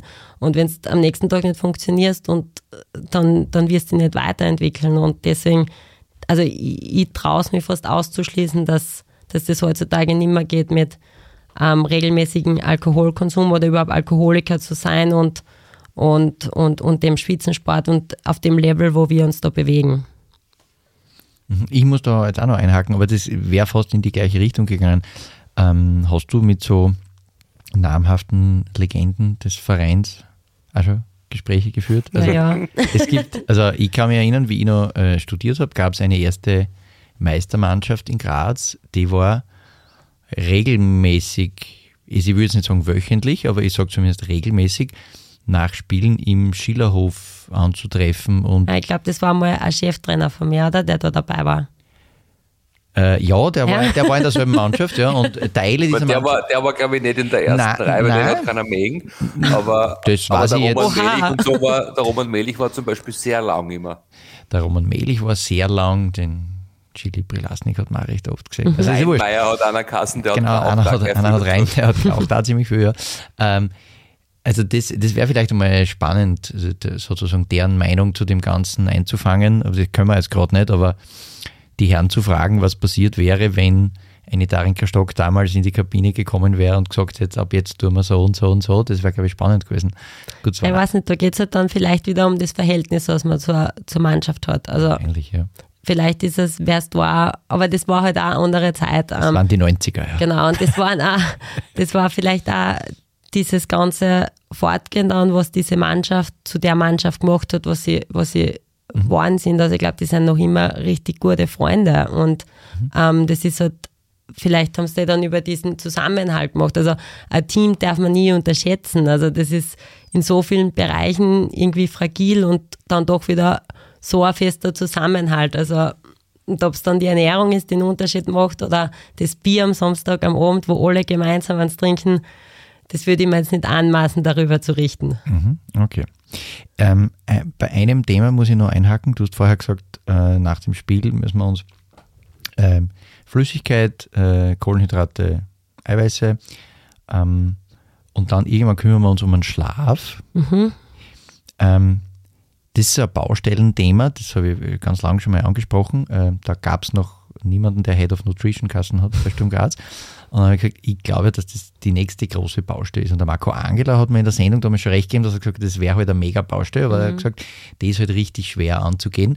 Ähm, wie siehst du das? Ähm, also wie groß schätzt du den Einfluss ein? Jetzt habe ich es eh schon ein bisschen schlecht anmoderiert, fällt mir gerade auf. Äh, wie groß schätzt du den Einfluss ein und wie kannst du mit dem, was du machst, äh, die Schlafqualität der Jungs beeinflussen? Ähm, wir haben, also ich habe auch schon mal einen Vortrag über, über Schlaf, in, also einen Kurzimpulsvortrag zum Thema Schlaf in der Kabine gehalten.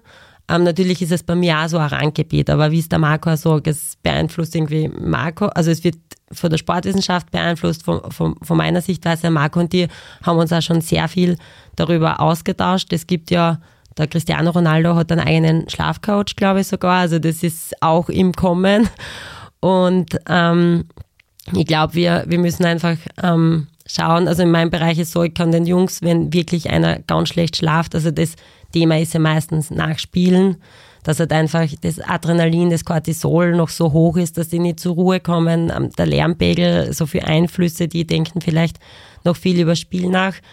Ähm, natürlich gibt es dann Hilf Hilfsmittel, es gibt Melatonin, ähm, das empfehle ich aber recht wenig, weil ich nicht will nachhaltig in ihren ähm, Schlafrhythmus eingreifen und wenn sie das über 15 Jahre immer wieder kriegen, das wird vielleicht irgendwann eine Auswirkung haben. Es gibt aber auch zum Beispiel einen Sauerkirschsaft, Dark Cherry Juice auf, auf Englisch, ähm, der hat eine recht gute ähm, Evidenz, dass er eben das, den Schlaf unterstützen kann. Und eben so wie wir es in, in, in, in Rom gemacht haben, wir haben eben ein Elektrolytgetränk gehabt, also Getränk, das war eine hochkonzentrierte Elektrolytlösung, die eben auch, also es ist ja meistens, dass einfach der Körper noch Stress hat, dass so viel oxidativer Stress irgendwo herum kursiert und ja, oder eben mit einem, mit einem, noch mit einem Schlummerdrunk, also sei es die Honig, äh, die Milch mit Honig, am Abend noch.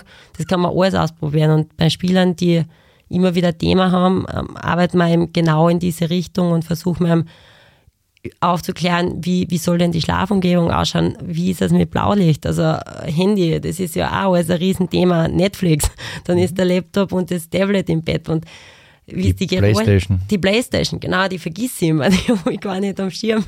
Ähm, das sind ist eine unglaublich breite Palette, die das beeinflussen kann und wir versuchen halt auch da einfach aufzuklären und ja, das zu verbessern.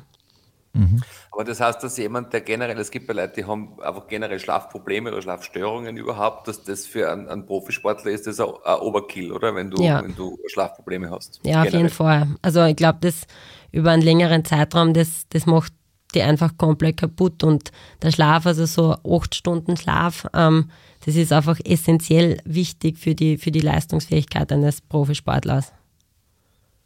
Mhm. Mhm.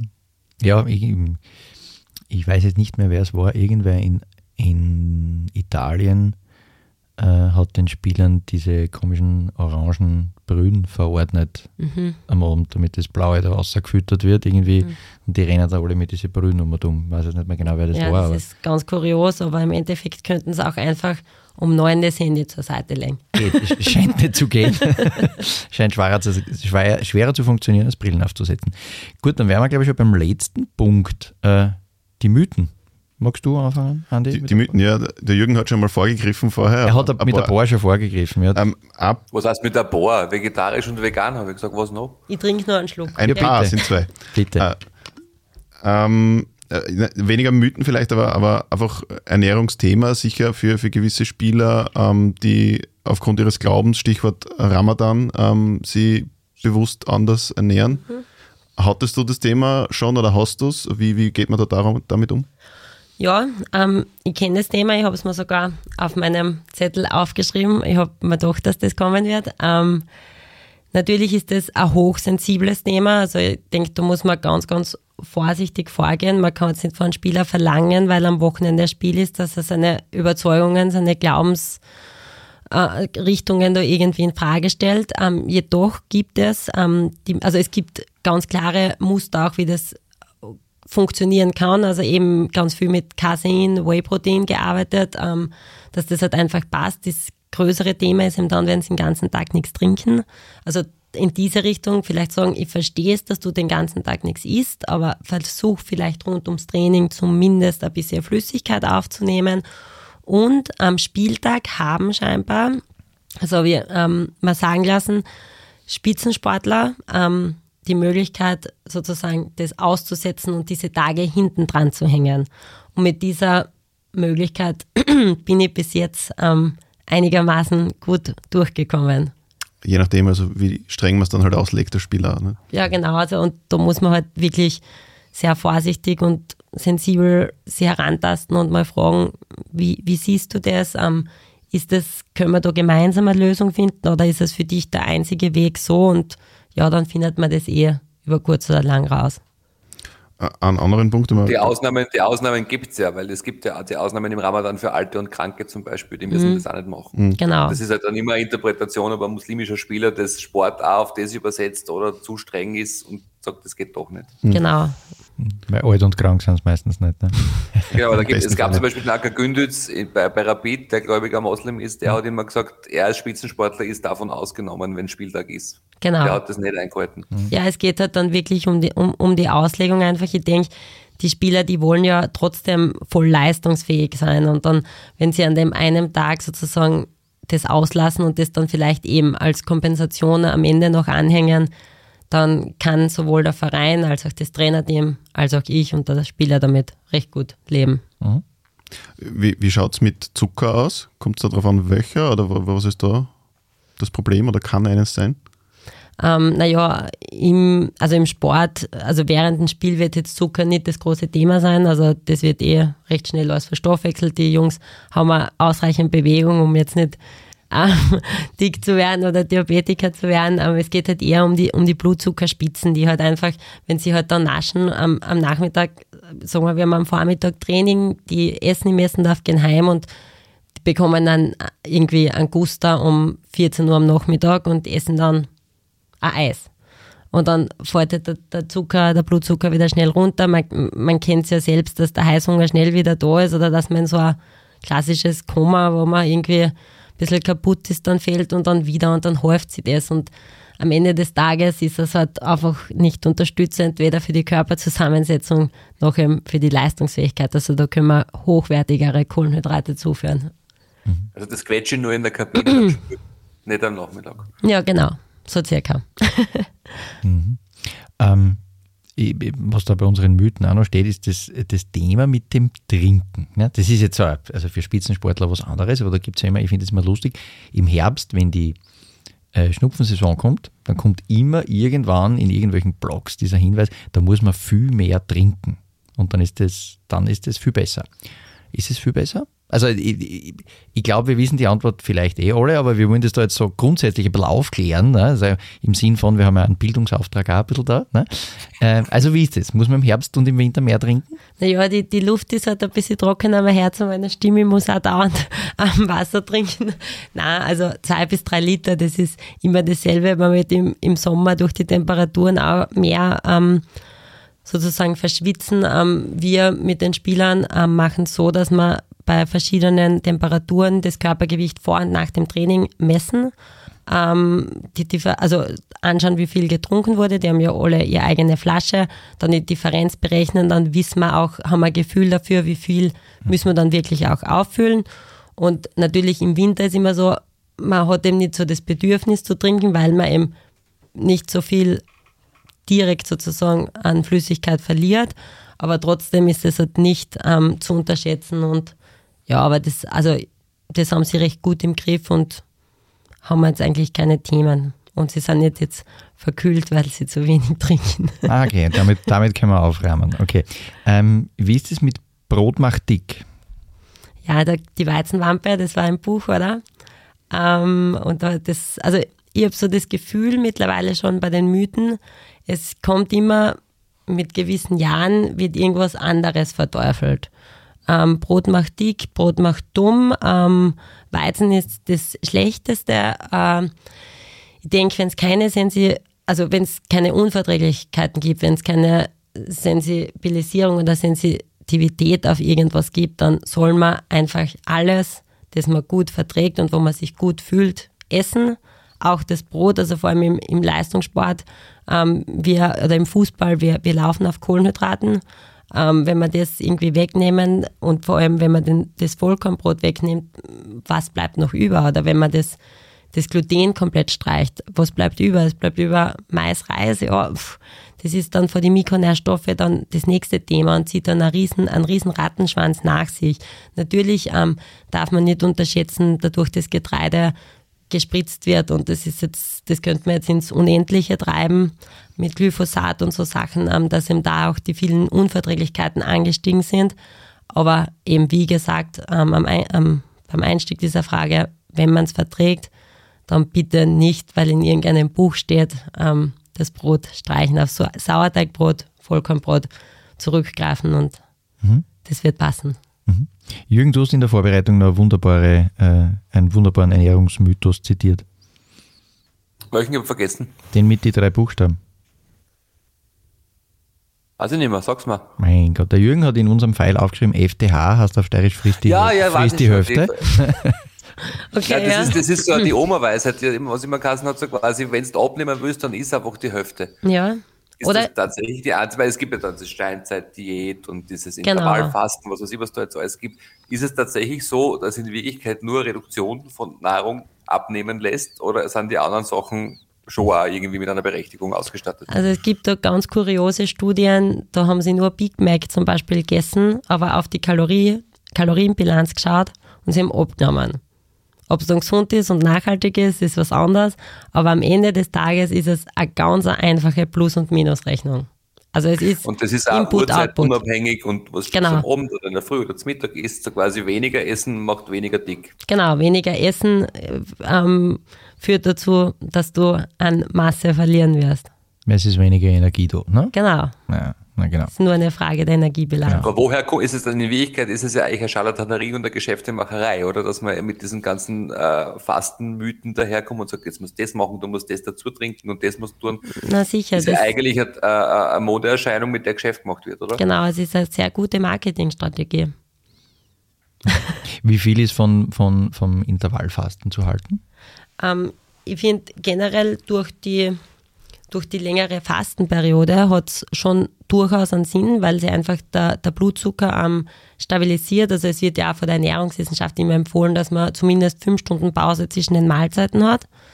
Es wird, geht sie schon noch aus einigermaßen, aber es ist halt immer Essen verfügbar. Ähm, Man kann halt da, und man darf dann auch die Getränke nicht unterschätzen. Also Kaffee mit Milch, der wird dann natürlich auch zu einem Blutzuckeranstieg ähm, führen. Ähm, also an sich finde ich 16,8 nicht schlecht, wenn es in, einfach in den Lebensablauf oder in den Tagesablauf reinpasst. Ähm, für einen Fußballer finde ich es komplett ungeeignet. Also es funktioniert meiner Meinung nach nicht, wenn man Training hat, wenn man Spiel hat. Das ist irgendwie ein Stress und das, also da ist nicht das Fasten im Vordergrund, sondern eben, wie wir schon jetzt besprochen haben, So, vieles andere. letzter Mythos, glaube ich. Ähm, wie ist es mit Kaffee? Mhm. Der ist ja so verschrien, dass er so viel ungesund ist. Ja, fünf bis sechs Tassen ähm, vertragt der Körper ganz gut. Ähm, natürlich gibt es immer individuelle Unterschiede. Ähm, die Spieler zum Beispiel, ähm, der Kaffee, also der Espresso vorm, vorm Aufwärmen gehen, der gehört eigentlich so gut wie dazu. Und ähm, natürlich, Koffein hat ja Zum Aktivieren, oder wie? na, eine belebende Wirkung und wenn es Okay. dann nur auf dem Kopf ist. Aber natürlich, wenn es dann an die 10, 12 Espresso geht, dann wird es halt schwierig. Aber es ist bei Spielern nicht, aber ich sage jetzt so für Mhm. generell, oh, der Andi. Bei mir waren es dann Gott sei Dank nicht zwölf heute. Sonst wär- würde ich nicht mehr da sitzen, glaube ich. ähm, ja, du, also man wird natürlich das auch ähm, gewohnt. Das ist ja auch so ein bisschen eine Sucht oder eine eine Abhängigkeit dann schon, dass man den Kaffee immer braucht. Aber wenn man es mit Maß und Ziel, es kommt dann auch immer, beim Kaffee ist immer schwer zu quantifizieren, wie viel ist wirklich drinnen, also welche Kaffeemaschinen, wie ist die Röstung, welche Bohne, so weiter und so fort. Das, das variiert halt auch immer. Aber wenn man, sagen wir, vier bis sechs ähm, Kaffee pro Tag trinkt, dann wird es einigermaßen passen. Anschlussfrage, was ist eigentlich das Blättere am Kaffee? Ist Koffein oder die Säuren, die in den Kaffeeölen drinnen sind? Ja, schon das, das, das Koffein, was sozusagen einfach auf den, auf den Sympathikus Okay. ähm, wirkt. Na gut. Meine Herren, habt ihr noch irgendwelche Mythen, die wir aufklären müssen? Nope. Nein. Es Ich wird, glaube nicht. du, du glaubst nicht. Ja, passt. Dann sind wir fast pünktlich beim Schlussspiel angekommen. Also fast geschafft. Du kannst gerne mal overtrinken, weil jetzt wird's, jetzt wird's hektisch. Äh, da der Michi schon wieder auslässt und der Andi ja noch in der Onboarding-Phase feststeckt, hat schon wieder mich getroffen, das. Schlussspiel, Schlussspiel vorzubereiten. Und ähm, den Andi zum Schlussspiel Chefbeauftragten machen, dann. Ja, Moment einmal. Da wären es vielleicht Das auch besprechen wir lustiger. Ja, ich habe irgendwas von Basisdemokratie gehört, also fürchte, der hat da Mitspracherecht. Ähm, nein, wir spielen. Basisdemokratie hat es da nie gegeben. Ja, nein, eh, wenn du nicht da bist, gibt's das schon. Wurscht. So. Ähm, wir spielen entweder oder. Ähm, die Hörenden dieses Spartenradios kennen das Spiel jetzt eh schon, vor allem, weil ich sie ja schon ein paar Mal vorbereitet habe. Es sind ein paar Ernährungsthemen hineingerutscht, also ne, das wird uns jetzt allen, also vor allem dir darin ein bisschen helfen. Ähm, beruht auf Tempo, du kriegst immer zwei Antwortmöglichkeiten, such dir davon bitte, wenn es geht, schnell eine aus, sonst ist es noch weniger lustig, als eh schon nicht lustig ist. Äh, ich werde die Reihenfolge beibehalten, ich fange mit der Darinka an, dann gehen wir zum Andi, dann ist der Jürgen dran und dann geht es wieder bei dir weiter. Ich gebe mir nicht selber Antwort auf meine Fragen, so schlimm ist noch nicht. Also, Das sollten wir schaffen. Ich glaube, es sind 76 Fragen. Also das, Super. Ja, aber das kriegen wir noch hin. Das kriegen wir noch hin. Äh, Wir starten das Spiel. Ich werde für euch wer ein bisschen zeigen und der Jürgen checkt hoffentlich. Also, Schwarzbrot oder Weißbrot? Schwarzbrot. Weißbrot oder Semmel? Weißbrot. Semmel oder Kornspitz? Kornspitz. Ja oder vielleicht? Vielleicht. Teilen oder haben? Teilen. Haben oder sein? Sein. Drinnen oder draußen? Draußen. Räucherstäbchen oder Fenster auf? Fenster auf. Frühling oder Herbst? Frühling. iOS oder Android? Am iOS. Nicht stören oder Flugmodus? Flugmodus. Monogam oder mir doch egal? Immer krieg ich das, monogam. Tinder oder analog? Analog. Alt oder neu? Neu. Mit oder ohne? Jürgen. Mit. Aha. To do or not to do? To do. Twitter oder Facebook? Twitter. Instagram oder Facebook? Instagram. Instagram oder TikTok? Instagram. Foto oder Video? Video. WhatsApp oder SMS? WhatsApp. WhatsApp oder Signal? WhatsApp. WhatsApp oder Anruf? Anruf. Bio oder regional? Regional. Bio-Supermarkt oder Bauernmarkt? Bauernmarkt. Eingeschweißte Biogurke oder plastikfreie normale Ich habe das Gurke? letzte Mal auch schon gehabt. Tut mir leid. Sag jetzt das andere. Also die, die äh, plastikfreie Okay. Vegane Wurst oder keine Wurst? Keine Wurst. Soja oder Hafer? Hafer. Ketchup oder Mayo? Ketchup. Waffel oder Becher? Waffel. Aufschneiden oder wegschmeißen? Aufschneiden. Hamstern oder hungern? Hamstern. Spazieren oder joggen? Äh, joggen. Joggen oder wandern? Wandern. Nach Namen oder nach Datum? Nach Namen. Nach Namen oder nach Farben? Nach Namen. Genderneutrale Toilette oder keine Toilette? Genderneutrale Toilette. Bei Rot oder bei Grün? Bei Grün. Rot oder Grün? Grün. Grün oder vegan? Grün. Messi oder Kondo? Messi. Messi oder Ronaldo? Messi. Ronaldo oder Haaland? Haaland. Haaland oder Lewandowski? Lewandowski. So, jetzt wird schwierig. Bocuse oder Adria? Bocuse. Adria oder Rezepi? Adria. Rezepi oder Otto Lengi? Otto Lengi klingt. Otto Lengi oder Oliver? Otto Lengi. Oliver oder Melzer? Melzer. Melzer oder Ivic? Melzer. Bretonische Fischsuppe oder vegetarische Bolognese?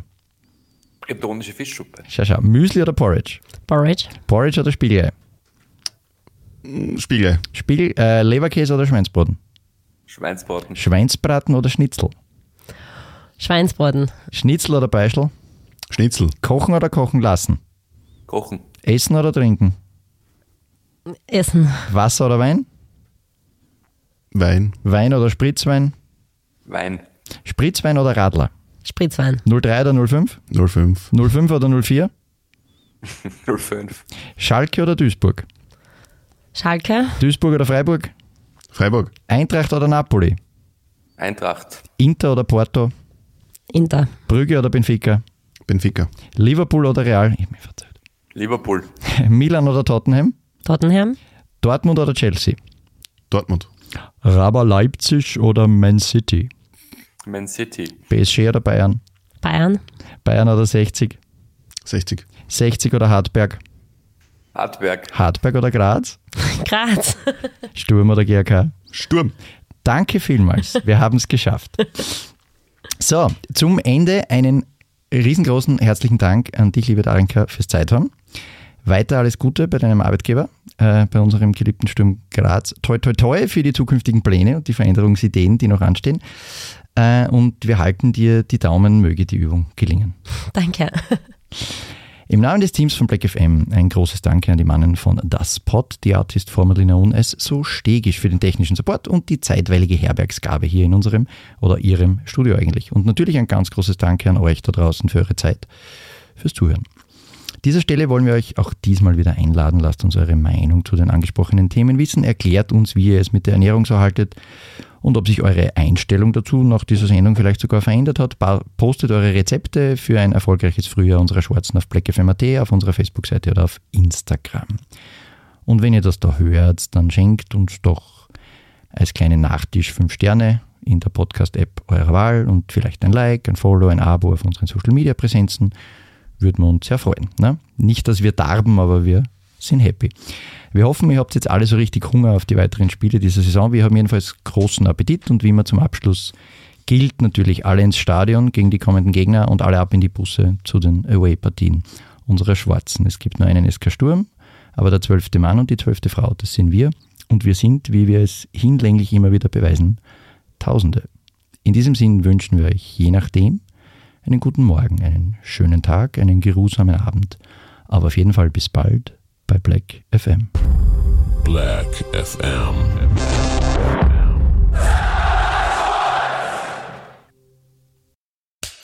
Cut. Und wer hat's produziert? Das Pod.